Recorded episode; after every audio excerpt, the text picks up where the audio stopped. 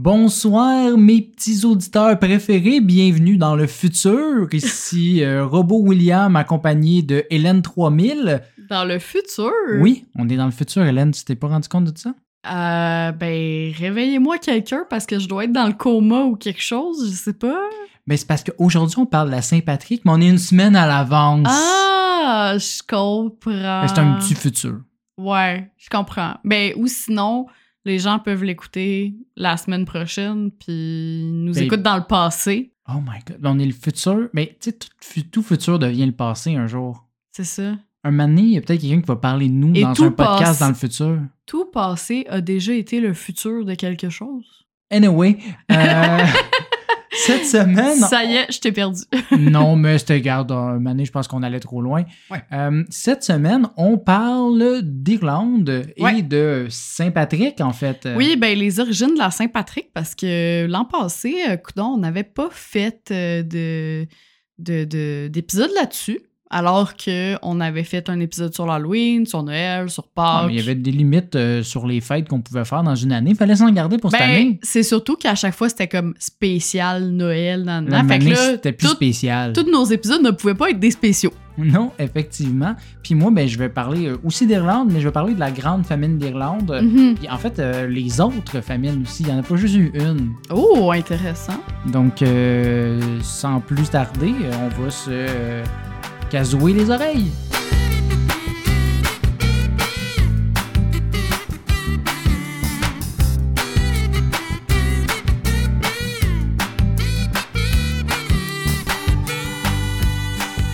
Ah, la Saint-Patrick, hein, cette journée de mars où il est socialement acceptable de se saouler à la Guinness jusqu'à vomir des arcs-en-ciel et voir des farfadets parce que soi-disant que ça porte chance. La Guinness. La Guinness. Tu le dis à la française. Ben, euh, regarde, c'est ça. Will, tu sais bien, on change pas une formule gagnante, hein, quoique j'ai aucune idée si ça intéresse vraiment les gens, mais peu importe, pour l'épisode d'aujourd'hui, je vais revenir sur les origines de cette fameuse célébration irlandaise et creuser dans les traditions euh, pour essayer de comprendre le pourquoi du comment de que c'est, mais surtout, c'est qui ça, Patrick? Elle le connaît pas, Patrick. Euh, malheureusement, il ne s'agit ni de Patrick Huard, ni de Patrick l'Étoile de mer, ni de Patrick Morin. Hein? Euh, assoyez-vous les enfants. Je vais vous conter l'histoire de cette fête qui aujourd'hui n'a plus grand-chose de catholique sauf le nom. Hein, quelle surprise! Toutes les fêtes catholiques qui, à la base, étaient sûrement. J'imagine que c'est une fête volée en plus. Non, Même pas! non, vraiment dire, pas. Ils volaient des- du stock, puis Non. après ça, on le change vers autre chose de Ouais, super souvent commercial. là. c'est des trucs païens. Ben de elle, c'est pas une fête volée là. Oui, on l'a volé, c'était pas sa vraie fête à Jésus. Oui, sûr, dans ce sens-là. Mais en tout cas, euh, celle-là, c'est pas une fête volée, même s'il y a des païens d'impliqués à quelque part Ah, là-dedans. il y a toujours des païens. Mais tout commence avec des pirates et des serpents. Ah oui, ben oui, clairement, c'est c'est ce qu'on c'est ce qu'on pensait. Ben, en fait, tout commence avec Maewyn Sucat, de son vrai nom, qui serait né en Écosse en l'an 385 de notre ère. La pas légende. Patrick, ça. Ben, c'est ça, la légende veut que notre cher Patrick, euh, qui a été rebaptisé, là, en fait, il aurait été kidnappé par des pirates et euh, vendu comme esclave à un mage irlandais. Ok, fait que Patrick, c'est Mewin C4. Exactement. Ok, ok, non, je être sûr que je comprenais, là. J'ai pas plus de détails sur sa séquestration, son kidnapping, tout ça, si ce n'est qu'il a été fait berger pendant six ans.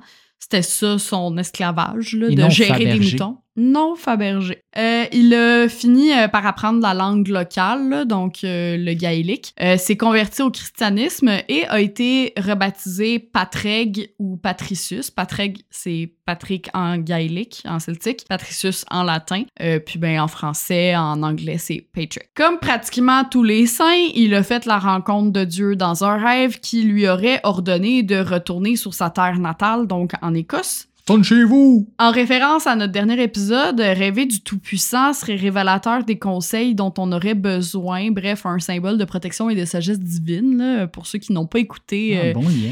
Puisque j'avais pas euh, parlé justement de la religion dans les rêves. euh, Du Saint-Esprit. ben, c'est rare que je rêve à ça, moi. Euh, suite à ça, il serait allé étudier la théologie en Gaule, donc avec nos bons amis Astérix et Obélix. Oh, y a-tu vu le dernier film? Euh, je pense pas. Ah. Faisait un petit bout qu'il Il était était plus. euh, ouais, c'est ça. Il était plus trop, trop euh, vigoureux et Ah. vaillant il y avait plus de potion magique. Peut-être dans le prochain film, il va être là, tu sais. Peut-être.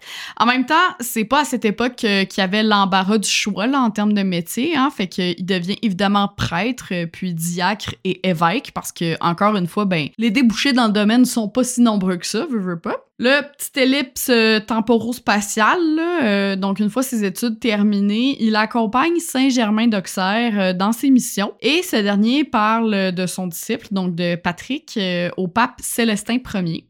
Rien de moins. Là. Tu sais, quand le, ton gourou, ton mentor parle de toi au pape. Là, Mais en même temps, c'est comme parler au CEO de ta business, le rendu là. Il, je veux dire, il travaille dans la religion, que c'est sûr que maintenant, Ouais. ça, ça suit cette lignée-là. Là. Ouais. En 432, euh, Patrick est renvoyé en Irlande par le pape Célestin Ier pour évangéliser l'île. Fait que là, Jésus, il a dit votant, puis là, le pape, il a dit retourne-y. Écoute, c'est juste des va-et-vient. OK. Mais euh, dans la culture populaire, on raconte que armé d'un bâton magique, euh, Patrick aurait réussi à y chasser tous les serpents en les faisant périr dans les flots. Sauf qu'il n'y a pas vraiment de serpents en Irlande.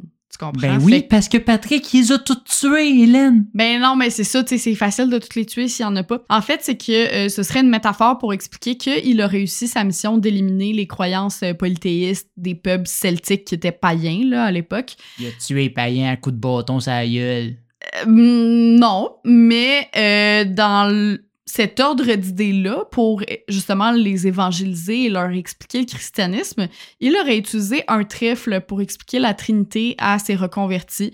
Fait que euh, il se trouvait au Rock of Cashel, donc euh, la, la roche de Cashel, un site historique majeur en Irlande aujourd'hui, tu le comprendras. Et euh, ben en fait, il s'est rendu compte que sur une seule plante, donc un seul trèfle, il y avait trois folioles, qui est le nom des Mhm. petites feuilles euh, qu'on donne là, justement au trèfle. Et les Celtes, ben ils croyaient déjà que chacune de ces euh, folioles-là représentait quelque chose de différent des autres, mais qui étaient toutes liées ensemble. Mhm. Donc, ça représente plutôt bien le lien entre le Père, le Fils et le Saint-Esprit, la divine Trinité, comme on appelle, que Patrick, justement, essayait de Mhm. leur expliquer. Fait que, ils ont comme pas mal avalé la pilule assez rapidement, merci. L'évangélisation, c'est plutôt bien fait. Concernant la chance qu'on associe au trèfle à quatre feuilles, ben, c'est probablement seulement en raison de sa rareté, étant donné qu'il s'agit d'une mutation génétique et qu'on aurait une chance sur 10 000 d'en trouver un. Ah, quand même. Et euh, ben sinon, euh, à sa mort en 461, l'Irlande était majoritairement chrétienne. Donc, euh, mission accomplie, mon Pat. Bravo. Il a bien fait ça, mais fait que le, le trèfle à quatre feuilles, ça n'a pas rapport avec Patrick. C'était pas le Amen à la fin du au nom du Non, Père, non, c'est Fils, ça. Lui, il a utilisé, euh, il a vraiment utilisé le trèfle à trois feuilles, qui est devenu un symbole dans la culture irlandaise. Peut-être que c'est lui la quatrième feuille.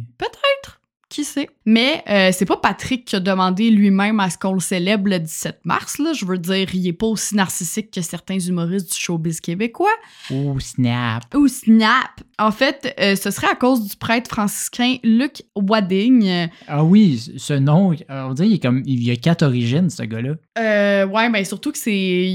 En fait, ça s'écrit Luke. Luke. Mais lui, il aurait été une figure importante du 17e siècle. Fait qu'une grosse bonne ellipse, euh, temporelle euh, dans la lutte contre l'oppression que les catholiques irlandais vivaient euh, de la part du Vatican. Euh, Puis il a fait en sorte, en fait, que l'Église reconnaisse la Saint-Patrick comme une fête officielle du calendrier religieux. Hmm. La Saint-Patrick a été entérinée comme fête religieuse en 1631, donc au 17e siècle, par le pape Urbain VIII. Euh, mais c'est un férié en Irlande depuis 1903 seulement. Ah ouais. Ouais, ça a Mon été. Dieu, c'est beaucoup plus récent que j'aurais cru. Ouais.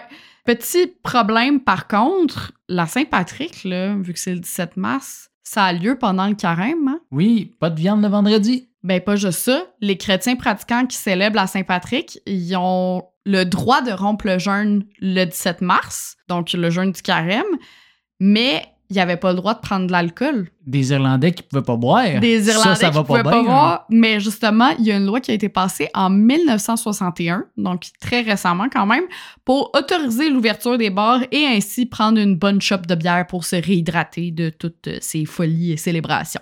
D'où pourquoi ils boivent autant à Saint-Patrick, parce que ça fait un bout qu'ils n'ont pas bu. Eh le ben, ils ont jeûné pendant presque 60 ans de, de- d'alcool, fait que Il fallait, qu'ils se rattrapent. Exactement. Il s'est pas du alcool, il serait content. là. Ou surtout pas avec euh, les recommandations qui viennent de passer. Nous, Autre symbole de la Saint-Patrick, la couleur verte. Évidemment. couleur on- du trèfle. Oui, on le sait tous. Le 17 mars, euh, tout le monde, euh, ou presque, porte du vert. là. Tout le monde qui célèbre, en tout cas la Saint-Patrick, Ouais. porte du vert. Mais savais-tu qu'originellement, la couleur de Saint-Patrick, la personne, c'était le bleu? Oui, ben Parce non, que- mais en fait, je sais que le bleu, c'est relié avec le- la royauté. Ben, c'était pas nécessairement la royauté, c'est juste Le que pape. C'est juste qu'il était euh, vraiment euh, dessiné et euh, mis en portrait Patrick avec bleu. un espèce de bleu très pâle, là, turquoise presque. Je retournais à notre épisode sur les partis politiques où je parlais du bleu puis de la religion puis tout. Fait que c'est pour ça que j'étais comme ah pas surpris. ouais. Pour une fois que c'est moi qui n'ai pas surpris, pas juste toi. En 1783, un ordre chevaleresque anglo-irlandais créé en l'honneur de Saint-Patrick arborait une bannière bleue, tout comme les brassards de l'armée et l'ancien drapeau irlandais. Parce que Ah. le drapeau n'a pas toujours été euh, vert, blanc et orange. Le cyan il a été troqué pour le vert à la fin du 18e siècle, au même moment que la rébellion irlandaise. En Mhm. gros, en 1798, les Britanniques euh, occupent encore l'Irlande parce que Christ sont partout. L'équivalent de nos patriotes avait donc choisi un drapeau vert arborant une harpe d'or en signe de nationalisme. Fait qu'ironiquement, le vert était associé à tout sauf à la chance, peut-être, parce que l'occupation britannique a pris fin seulement en 1921. Mhm. Tu sais, là, je parlais du fait que ça a commencé en 1798, là, cette rébellion-là. On est plus de 100 ans plus tard. Mais le vert, c'est aussi la couleur, justement, de l'espoir. C'est très représentatif des paysages irlandais aussi, on Mhm. va se le dire, qui est d'ailleurs surnommé l'île Émeraude, et c'est aussi associé au printemps, dont l'arrivée n'est pas très loin du 17 mars, hein? Tout est lié. C'est ça. Donc, après 700 ans d'occupation, le vert s'est présenté comme une évidence pour affirmer euh, l'identité irlandaise. Mhm. Là, tu vas me dire, pourquoi la Saint-Patrick est si populaire aujourd'hui? Ben d'abord, il faut savoir que la première Saint-Patrick, comme fête des Irlandais, là, elle aurait été célébrée en 1737 à Boston et non en Irlande. Pourtant, Boston, ben, c'est aux États-Unis, aux dernières nouvelles. Et euh, en 1762, à New York, on voit le premier défilé de la Saint-Patrick qui a lieu. En La- quelle année? En 1762. Ok, quand même beaucoup plus tôt que je pensais. Ouais. Euh, je reviendrai à pourquoi que je pensais ça. Ben, la ville détient d'ailleurs le record du plus gros défilé de Saint-Patrick euh, encore à ce jour. Puis au Mhm. Canada, la plus grande parade, elle se déroule à Montréal, qui est quand même depuis 1824. Là, donc, euh, quand on, même. a, on une bonne euh, communauté je- irlandaise Oui, au. Québec, là, Il y a sans le beaucoup savoir. d'immigration euh, irlandaise euh, à Montréal. Oui, puis là, ben, tu vas sûrement nous en parler plus en détail dans ta partie, William, mais en 1845, il y a une famine qui s'est abattue sur l'Irlande. J'en dis pas beaucoup, là. Mais euh, ça a forcé un million d'Irlandais à quitter l'île pour survivre. Fait que cette diaspora, ben, elle est à l'origine de l'appropriation culturelle celtique mondiale qui a lieu tous les 17 mars, grosso modo. Jour supposé de la mort de Saint-Patrick, d'ailleurs. Il y aurait aussi plus de personnes qui ont des racines irlandaises aux États-Unis, donc environ 34 millions de personnes, que d'Irlandais en Irlande même, donc euh, environ 7 millions, là, fait que sont, sont presque 5 fois plus, là, en fait, aux États-Unis à avoir des racines irlandaises que dans le pays même. D'ailleurs, la Saint-Patrick euh, devient dans les années 90 un prétexte pour promouvoir la culture irlandaise dans le monde, hein, et ce, à l'initiative même du gouvernement irlandais. Donc, la fête religieuse devient un festival de cinq jours. Ça explique pourquoi les festivités durent euh, de plus en plus longtemps, sont un peu partout, qu'on peut commencer à fêter la Saint-Patrick des fois le 12 mars. Par contre, ben, c'est ça, c'est vraiment par tradition qu'on associe le 17 mars à la fête nationale de l'Irlande, alors que, selon plusieurs sources, c'est pas la fête officielle comme, mettons, nous, on a le 1er juillet Ouais, ou les États-Unis ont le 4 fête. juillet. Faite par des Irlandais, mais c'est pas la fête des Irlandais. Exactement. Mais c'est pas tout. C'est tellement populaire à Terre-Neuve et Labrador que c'est un férié là-bas aussi. Ah, Un territoire canadien qui offre un férié parce que justement, il y a beaucoup d'Irlandais apparemment là-bas aussi. Ou en tout cas, il y en eussent eu beaucoup.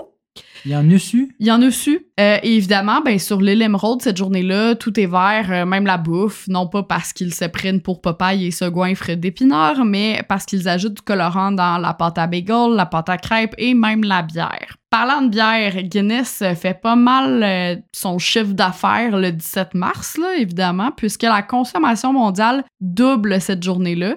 Pour une journée ordinaire, on parle de 5,5 millions de litres vendus, tandis qu'à la Saint-Patrick, c'est plutôt 13 millions Oh de my litres vendus, soit 150 litres à la seconde. Quelque peu de Guinness. Là. Quelque peu. Côté bouffe, les Irlandais expatriés à New York ont inventé un plat qui est aujourd'hui considéré comme un plat traditionnel, c'est-à-dire du corned beef avec du chou. Habituellement, en Irlande, ça aurait été du bacon ou de l'agneau avec euh, des patates. Mais euh, les Irlandais ne pouvant pas se permettre d'acheter euh, ce type de viande-là, étant donné que c'était trop cher aux États-Unis, ils se sont tournés vers le corned beef et les patates, quant à elles, ben, elles avaient été remplacées par le chou à cause de la famine. À cette période, les ventes de bœuf, d'ailleurs, donc dans la période de la Saint-Patrick, pas euh, jadis, là, elle grimpe à plus de 26 milliards de livres et le chou à plus de 2 milliards de livres aux États-Unis. Ah ben, euh, Fait que ça me ça surprend l'en fait énormément, en mais tabarnouche. ça fait bien du chou. Puis là, je te vois venir, Will, tu vas me dire, ben Hélène, t'as-tu trouvé des traditions étranges à travers tes recherches, là, autres là, que se déguiser en farfadet, là, mettons? Ouais, ben ça, moi, tout ce que je veux savoir, c'est les liens au farfadet. là.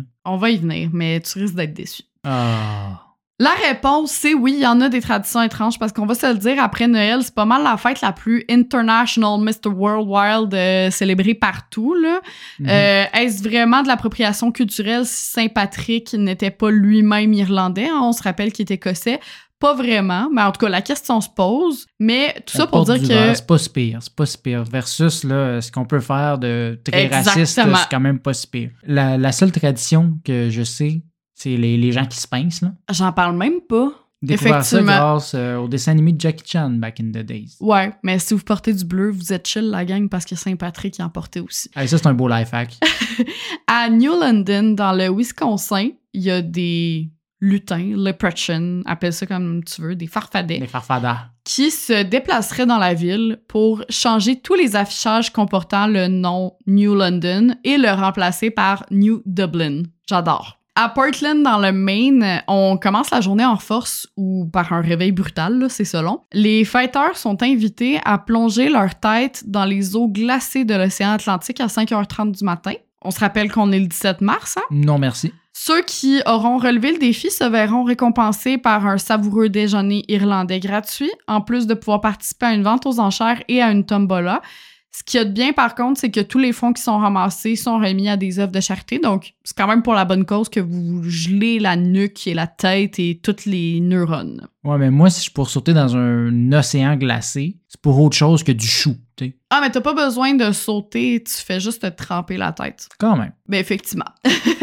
un peu partout dans le monde, les monuments sont évidemment illuminés là, aux couleurs de l'Irlande, mais à Chicago, c'est la rivière qui est teinte en vert Mhm. pendant quelques jours. Cette tradition-là, elle est possible grâce aux familles Butler et Rowan, et ce depuis 50 ans. Euh, en effet, seuls les membres de ces familles-là sont acceptés sur le bateau déversant 20 kilos de colorants écologiques et biodégradables, dont la recette est évidemment euh, gardée euh, top secrète. Et ce qui fait que, justement, la, rivière à Chicago est verte pendant quelques jours euh, dans la période de la Saint-Patrick. J'imagine que c'est nouveau, que ce soit biodégradable et écologique. Il y a 50 ans, je pense qu'il s'en sacrait un petit peu. Effectivement. Amateur de food fight, même si je vous juge un peu parce que ben vous gaspillez de la bouffe, euh, ce n'est pas le cas de la Nouvelle-Orléans. En plus, c'est végé friendly parce que on utilise tous les ingrédients d'un vrai ragoût irlandais, là, donc le corned beef et le chou, mais le bœuf en moins. Fait que le chou est évidemment juste euh, du chou. non, mais il y a aussi euh, patates, carottes, euh, Ouais. plein d'affaires. là. Le chou est évidemment la vedette. On aurait d'ailleurs développé une technique pour lancer le chou sans blesser Wow! Surtout que les Irlandais, quand ils fêtent, euh, ben, ils deviennent sous rapidement, ce qui Mm. fait qu'ils font moins attention, ce qui fait qu'il y a plus de risques de blesser des gens. Bref, à l'origine, les riches montaient sur les chars des parades pour jeter de la nourriture aux pauvres, selon l'historien Michael Cronin. Wow! Ah, mais Et- c'est incroyable, ça, comme tradition. Mais je vois vraiment les riches faire comme Tenez, la plèbe, Oh nourrissez-vous. non, non, moi je le vois pas lancer euh, avec allégresse. Là. Moi, c'est genre je vise la face avec ma purée de patates. C'est clairement plus ça. Là. C'est des riches, là, ils crachaient sur le petit peuple. Ouais, en tout cas. À Washington, semblerait-il que depuis les années 50, le chef du gouvernement irlandais se rend dans la Maison-Blanche pour offrir un bol de cristal rempli de trèfle au président américain. Ouais, même s'il faut, euh, d'après moi, plus que juste de la chance lorsqu'on occupe un tel poste, là. Mais Joe Biden, il y a des ancêtres irlandais. Ah! Ben ça, ça va. Mais en tout cas, euh, Trump, je pense pas que je pense pas qu'il a trouvé de trèfle à quatre feuilles dans, dans ses seaux, dans ses bols de cristal, parce que ça va pas bien, ces affaires. La Saint-Patrick est même fêtée ailleurs que sur Terre, le savais-tu? Euh, dans la station spéciale. Euh, exactement. En 2013, l'astronaute canadien Chris Hadfield, euh, présent à bord de la Station spatiale internationale, s'est habillé en vert, a mis un beau petit nœud papillon, a pris une photo de l'Irlande depuis l'orbite euh, et a filmé une vidéo de lui interprétant Danny Boy et a évidemment publié le tout là, sur les réseaux sociaux, sur Internet, tout ça. Donc, euh, ça avait beaucoup fait jaser. J'aurais dû me douter que c'était Chris Hadfield qui a fait ça. Je veux dire, C'est sûr. S'il y en avait un à le faire. C'est sûr. Mais il y avait une autre euh, astronaute qui avait euh, joué de la flûte, euh, ben, en fait, une chanson typique irlandaise à la flûte. Dans euh, la Station spatiale internationale aussi, je pense, Ah. trois ans avant lui. Enfin, du euh, côté de l'Irlande comme telle, euh, les Leprechauns ou les Farfadets, là, comme t'aimes les appeler, ils sont naturellement associés à la Saint-Patrick parce qu'ils font partie du folklore irlandais, mais il n'y a pas vraiment de lien direct avec Saint-Patrick. Donc, c'est vraiment juste nous, pauvres gueux, qui faisons des amalgames comme ça. De même, je sais pas si tu connais la pierre d'éloquence ou pierre de Blarney. C'est pas directement lié à Saint-Patrick, c'est plus une tradition irlandaise euh, générale, mais fort à parier qu'elle reçoit pas mal plus de visiteurs aux alentours du 17 mars. En fait, euh, ben, c'est une pierre située sur euh, une tour du château de Blarney, à quelques kilomètres à peine de Cork, qui est une des grandes villes en Irlande. On dit que si t'embrasses la pierre, tu seras plus éloquent, donc tu t'exprimeras mieux. Peut-être que nous, on aurait besoin de l'embrasser des fois avant de tourner euh, Je sais pas de quoi tu parles. tourner des épisodes de podcast. Par contre, euh, c'est pas gagné d'avance étant donné que la pierre est positionnée de sorte qu'il faut se pencher avec la tête par en bas pour y donner un petit bec. Fait que pas idéal si t'as le vertige. Et voilà ce qui conclut ma partie. Mais merci pour ce résumé euh, fort joyeux euh, de la Saint-Patrick, parce que moi, je m'en viens nous donner ça sur un temps en parlant de famille. Ouais, mais fort joyeux, on va se calmer. Ça a commencé avec des pirates puis des serpents, là, mon affaire. Ouais, mais il n'y avait pas vraiment de serpent au final. Fait que, tu sais, est-ce que c'était si grave que ça comme situation? c'est ça. Que c'est ça. Merci pour cette éducation irlandaise. Euh, faut dire que ma connaissance de l'Irlande jusqu'à cet épisode était assez limitée, outre les stéréotypes classiques euh, reliés aux petits rouquins. Une des seules autres choses que je savais par rapport à eux est le fait que l'Irlande a vécu une grande famine et que celle-ci était reliée aux patates. Ouais, c'est vrai. Par contre, il n'était pas question que je sois capable de vous résumer quoi que ce soit. Peut-être que je suis vraiment con au final, puis c'est juste moi qui retiens pas l'information, mais je me souvenais pas euh, de ce qui était réellement passé ou quand c'est réellement arrivé. Mhm. Après investigation, pour cet épisode-ci, ce que je suis en mesure de vous dire de base, c'est que les Irlandais, ben, ils ont eu souvent faim. Oh, pauvre petit perte. C'est-tu parce qu'ils ont été punis parce qu'ils n'avaient pas fini leur assiette de brocoli? Non, c'est qu'ils ont eu plusieurs famines. Par contre, avant d'y arriver, laissez-moi vous parler du contexte historique, euh, tel un bon épisode des pires moments de l'histoire. C'est ça que j'allais faire. J'allais Euh. faire contexte historique. Donc, euh, fast forward un peu de ce que tu parlais plus tôt dans l'épisode, Hélène, et nous voilà au 17e siècle. Je sais que t'es allé dedans, mais t'étais plus avant le Ouais. 17e. Ouais. Euh, période de l'histoire assez importante pour les voisins de l'Irlande, les Anglais, qui étaient en mission pour gagner leur game de civilisation en conquérant le plus de territoire possible, pillant les villages euh, voisins et tentant de conquérir tout le monde avec leur religion. Tu Une méchante grosse game de Catan. Oui, c'est ça. Ben, civilisation Catan, effectivement, Ouais. dans, dans la même catégorie. Risk.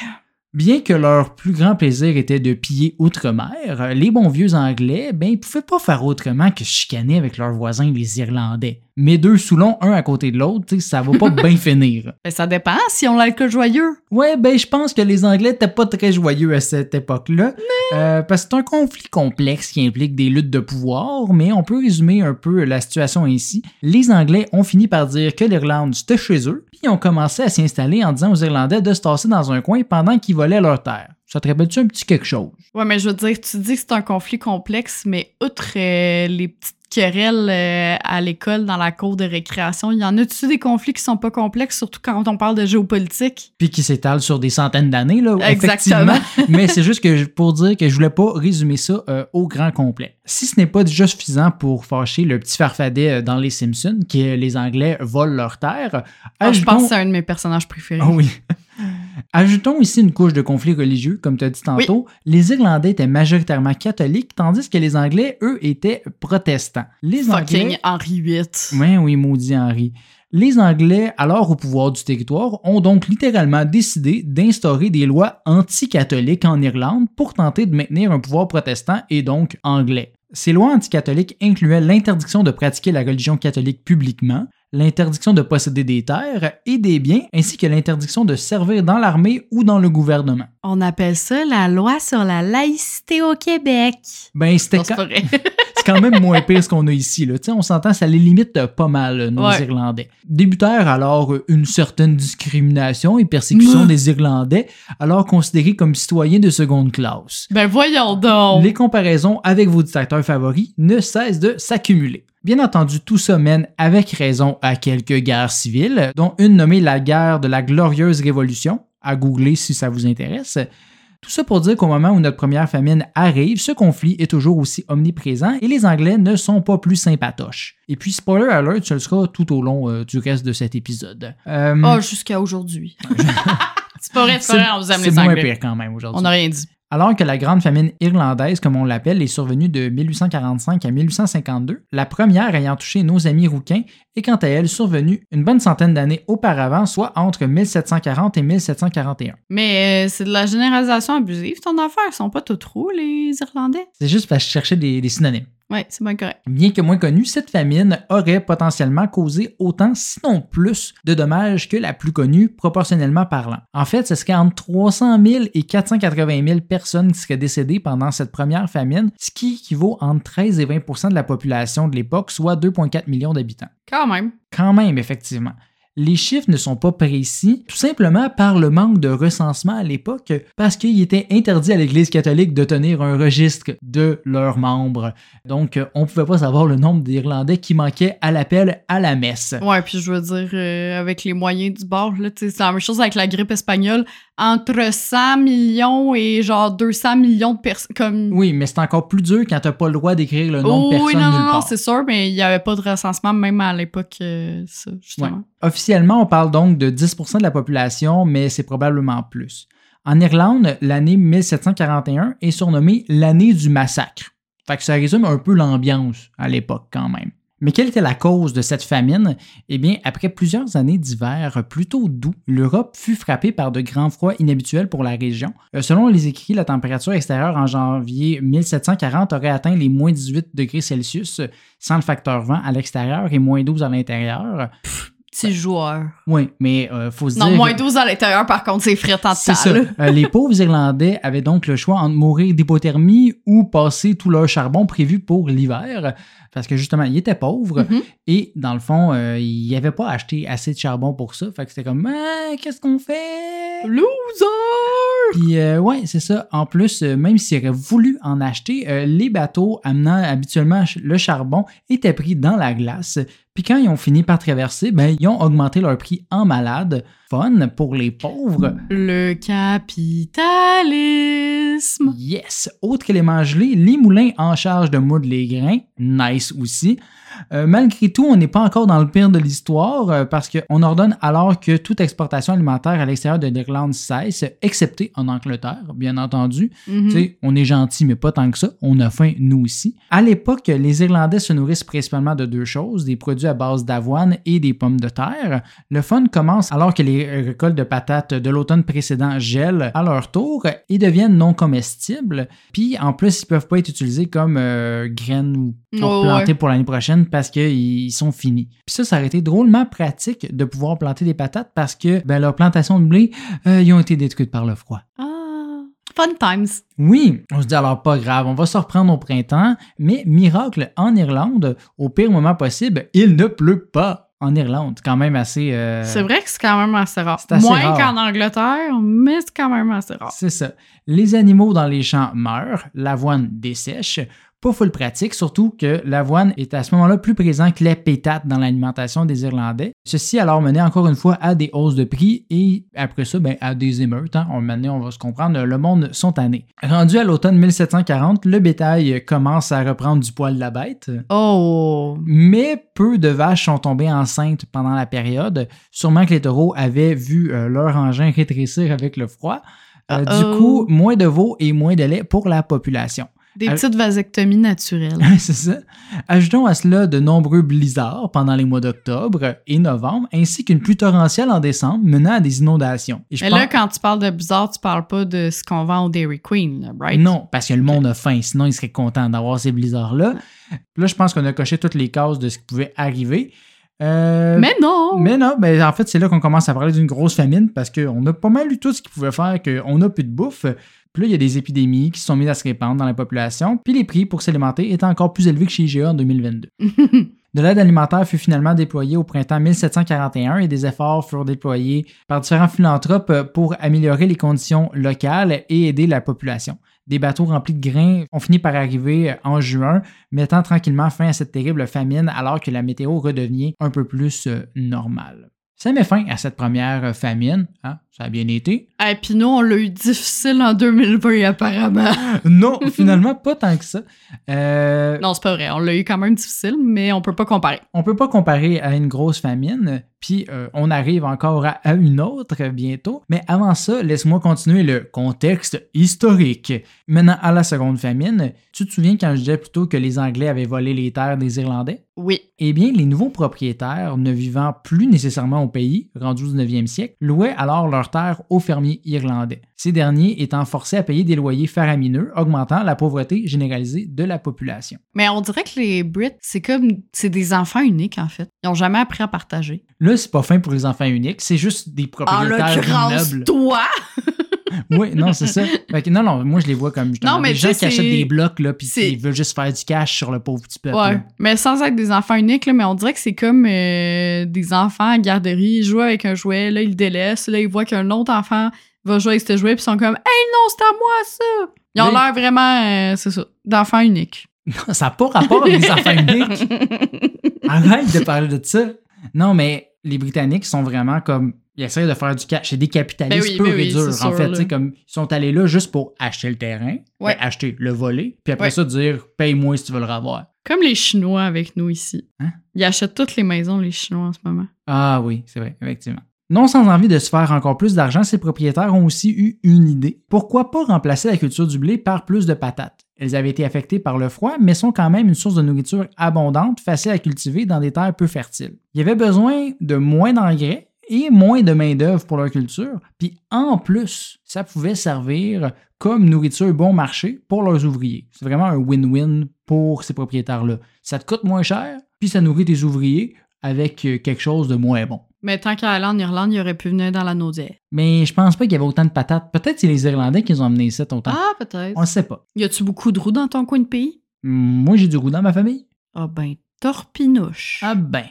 Mais c'est ça, euh, win-win parce que si leurs employés Ouais. payent moins cher leur épicerie, ben ils ont plus d'argent pour payer un loyer plus cher. Tan, tan, tan, tan. On l'aime-tu pas, ce beau capitalisme-là, hein? Donc, euh, on produit d'autres aliments aussi à l'époque, quand même. C'est pas juste, juste des patates, mais ceux-ci sont exportés en Angleterre. L'Irlande est alors le panier à provision des British et exporte en masse les céréales, la viande, le fromage, le lait, le poisson. Tout ce qu'ils gardent, c'est les patates. Mais, comme dirait Catherine Levac, dans une pub télé, près de chez vous, c'est plate, pas de patates. Oui, mais quand c'est juste des patates, c'est plate aussi, on va se le dire.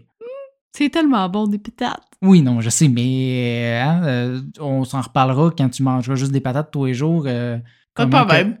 que- anyway.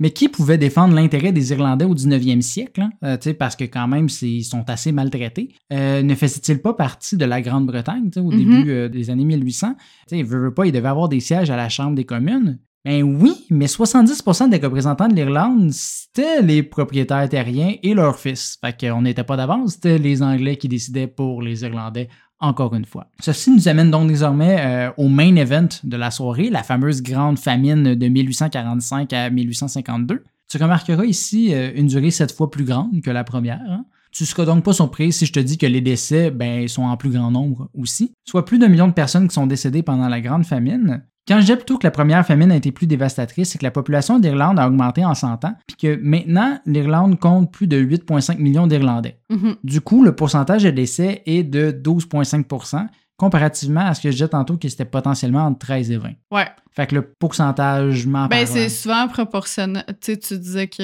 euh, il y a eu plus de morts vu que ça a duré plus longtemps, là, mais souvent, euh, justement, euh, Ben, c'est proportionnel. c'est sûr que t'as plus de monde qui C'est proportionnel ou exponentiel. là. On l'a vu avec la COVID, là, justement. Effectivement. Ceci étant dit, un million, c'est un peu beaucoup trop de monde pareil. Fait que comment est-ce qu'on est arrivé là? Alors que nos amis irlandais variaient entre patates pilées et patates au four pour souper euh, à chaque soir, ben, les plantations de patates de, de l'Irlande furent affectées par un champignon parasite appelé le mildiou. Celui-ci fait que les pommes de terre euh, flétrissent et pourrissent de l'intérieur, euh, puis qu'il n'y a absolument rien de récupérable là, sur euh, le légume par la suite pour être planté. C'est-tu des champignons implantés par les méchants anglais? Ben oui et non, Oh! Euh, parce que euh, Détail dark!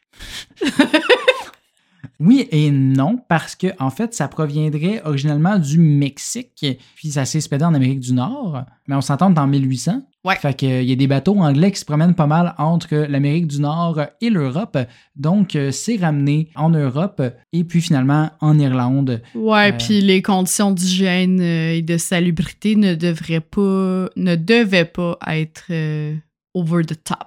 Oui, à cette époque-là, on nettoyait pas euh, tout, tout, tout euh, dans nos bateaux. Au pluriel.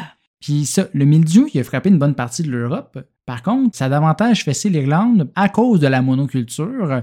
Et quand je dis monoculture, je veux dire qu'on cultive une seule sorte de patate. là. Pas de recette ou de là. C'est genre vraiment une sorte de patate, pas de luxe de variété, qui serait plus résistante aux champignons pour compenser. On rentre dans le tas dans la patate de l'Irlande. Les représentants du pouvoir britannique alertent alors Londres de la situation, disant Mhm. Euh, Excusez, c'est parce que toute notre bouffe meurt. Mais ils reçoivent alors comme réponse qu'ils ont assez dépensé pour l'Irlande par le passé et l'Empire préfère pratiquer le laisser-faire en tant que bon partisan du libéralisme économique. Qui s'arrange, les Irlandais? wow. D'ailleurs, on n'arrête pas euh, l'exportation des denrées cette fois-ci. Euh, les négociants protestants avaient déjà promis cette nourriture à leurs clients. Ils ne peuvent pas annuler des commandes de même. là. Fait que, garde, qui meurt? Ces Irlandais-là, j'ai des commandes. Oh my god. J'ai un petit feu qui naît en moi. Un feu de quoi? De haine. Ah oui, non, oui, ça, effectivement. Parlant de laisser faire, ceci laissait aussi les propriétaires anglais des terres euh, faire ce qu'ils voulaient pendant cette crise-là. Vois-tu, leurs locataires dépendent des patates euh, pour faire de l'argent et payer leur loyer. Donc, euh, plus de patates, plus d'argent. Donc, ça coûtait de l'argent aux propriétaires de les garder sur leurs terres à ce moment-là. Ceux-ci ont donc décidé d'expulser les locataires pour en trouver qui seraient prêts à payer plus cher. Puis certains ont aussi vu ceci comme une occasion de se débarrasser de, de leurs locataires, tout simplement pour trouver un moyen plus rentable d'utiliser leurs terres, genre l'élevage de bétail. Fait que les gens avaient faim, mais en plus, ils se retrouvaient à la rue ou entassés dans les mêmes maisons ensemble pour ceux qui n'avaient pas encore été expulsés. Puis chôma- au chômage. Puis au chômage, fait que tout va bien. Ça. Euh, Puis qui dit gens faibles dit aussi plein de maladies. Ouais. Donc, euh, ils étaient tous regroupés dans la même maison, faisant des épidémies de dysenterie, de choléra et de variole, pour n'en nommer que trois. Ouais, parce que le scorbut, il prenait de la vitamine C. Il prenait des oranges. Euh, non, ils mangeaient rien. Non, c'est rien. ça. Il y avait clairement pas d'orange en Irlande. trois. Peut-être le scorbut inclus. Mais hey, les Anglais sont pas si terribles que ça non plus. Ils ont Ben des non. qualités. On les niaise, là, un petit peu. Ben là, oui. C'est parce qu'on niaise tout le temps les Français. Faut changer de cible, un moment Non, donné. non, mais attends, là. Ils ont décidé d'ouvrir des soupes populaires pour les Irlandais avec juste une toute petite condition. Si tu veux de la soupe, tu dois te convertir au protestantisme. Oh, wow. Le slogan de la campagne était Take de soupe, puis ça faisait pas nécessairement l'unanimité, hein, je sais pas pourquoi. Il y a quand même eu des milliers d'Irlandais qui ont pris euh, le choix de changer de religion. On- Ils ont été surnommés les Jumpers. Ils sont pas si nombreux que ça, mais ça a quand même entaché euh, beaucoup la réputation euh, de l'Angleterre envers les Irlandais, comme s'ils les détestaient pas déjà assez. Est-ce que c'est ça qu'on appelle la propagande? Un petit peu, oui. Malgré tout, l'année 1845 ne fut pas si pire. Oui, du monde mourait de faim, mais pas tant que ça. C'est plus en 46 et 47 que le mildiou a été plus féroce, détruisant le plus de tubercules. En 45, on estimait les pertes entre un tiers et une demi des récoltes. Oh, ça va. En 46, on parlait plus du trois quarts. OK. Fait que là, tu commences à en manquer pas mal. Là, tu commences à un petit peu capoter, là, je C'est pense. ça. Pour ce qui est de l'an 47, on le surnomme le Black 47, alors qu'il restait peu de graines à planter. Puis en plus, il y a encore eu des belles conditions météo de merde pour rendre ça encore plus le fun. Euh, la famine en soi va durer jusqu'en 1849, mais les effets économiques et les conditions de vie insalubres euh, contribuant aux maladies que je parlais tantôt vont durer jusqu'en 1852, d'où le fait qu'on parle que ça a vraiment duré jusqu'à 52 et non juste comme un 4 ans, parce que les gens continuaient à mourir. C'était plus à cause de que Ouais, les patates n'étaient plus là, mais ça allait quand même pas très bien en Irlande. Avec tout ce que je viens de te résumer depuis tantôt, pourquoi quelqu'un voudrait continuer à vivre dans de telles conditions? Je sais pas. Ben, c'est ça. Les Irlandais se sont posé la question, puis euh, tu l'as dit tantôt, on estime environ un million d'Irlandais qui auraient quitté le pays entre 1846 et cin- 1851, principalement en direction de l'Amérique du Nord. À ce nombre s'ajoutent aussi environ 200 000 personnes qui auraient quitté vers l'Angleterre. Mhm. Ils sont allés chez l'ennemi.